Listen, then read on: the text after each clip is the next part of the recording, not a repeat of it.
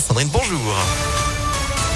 Bonjour Antonin, bonjour à tous. À la une, un gymnase comme logement d'urgence. Le collectif Jamais sans toi occupe depuis vendredi le gymnase QC à Villeurbanne pour y loger 29 enfants de l'école Ernest Renan. Jusque-là, les enfants et leurs familles dormaient dehors alors que les températures avoisinent les 0 degrés ces derniers jours. 45 personnes sont donc logées temporairement, aidées par une centaine de bénévoles mobilisés de jour comme de nuit. Ces bénévoles, ce sont des voisins, des parents d'élèves ou encore des enseignants. Le collectif appelle la ville ou la métropole à trouver des solutions, mais pour l'instant, rien. Anne-Sophie Huchard est enseignante à l'école Ernest Renan. Elle pointe du doigt l'inaction des autorités. On fait un travail qui n'est pas du tout le nôtre, qui devrait euh, relever euh, de la compétence euh, de l'État, de la mise à l'abri des personnes vulnérables. Ce qu'on demande, c'est que la mairie ou la métropole paye des nuits d'hôtel pour les familles pour qu'elles soient au chaud, en attendant que l'hébergement puisse être mis en place de manière plus pérenne. La métropole, elle est chargée de la solidarité et de la protection des personnes vulnérables. Elle est compétente pour la mise à l'abri de, des familles, notamment des femmes enceintes et des enfants en bas âge. On espère que les autorités vont prendre leurs responsabilités et que les personnes puissent passer les fêtes dans des conditions dignes. C'est pas des conditions de vie acceptables. Et le collectif Jamais sans toi se mobilise cet après-midi à 14h30 devant la direction de l'emploi, du travail et des solidarités du Rhône pour réclamer un logement pour ses familles. L'actualité, c'est aussi le variant Omicron qui s'installe dans notre département. Il représente désormais 5% des cas détectés. C'est 10 fois plus que la semaine dernière.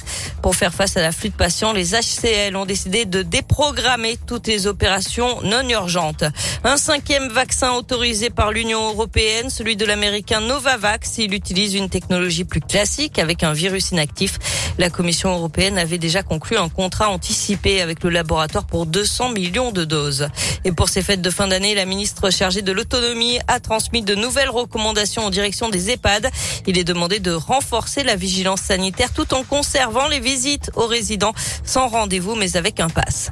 Et puis des habitants de Rieux-la-Pape privés de chauffage cette nuit en cause d'une fuite sur euh, le réseau de chauffage urbain. Tout devrait rentrer dans l'ordre aujourd'hui. Le sport et la Fédération française de football qui a ouvert une instruction après les débordements survenus vendredi lors du match de Coupe de France entre le Paris FC et Lyon. La rencontre, vous le savez, avait été interrompue. La Fédération rendra ses décisions mardi prochain, le 28 décembre. La Ligue des champions féminines et l'OL affrontera la Juventus Turin en quart de finale. Le tirage au sort a eu lieu hier. Match aller en Italie le 22 ou 23 mars. Match retour une semaine plus tard à Lyon. Enfin, le premier SMS de l'histoire va être mis aux enchères aujourd'hui. Il a été envoyé par Vodafone il y a 29 ans, le 3 décembre 1992, à la clé 15 caractères pour Merry Christmas, joyeux Noël évidemment, et deux petits tableaux, l'un contenant la copie du code informatique du SMS et une photo du mobile Orbitel qu'il a reçu, prix estimé quand même entre 100 000 et 200 000 euros.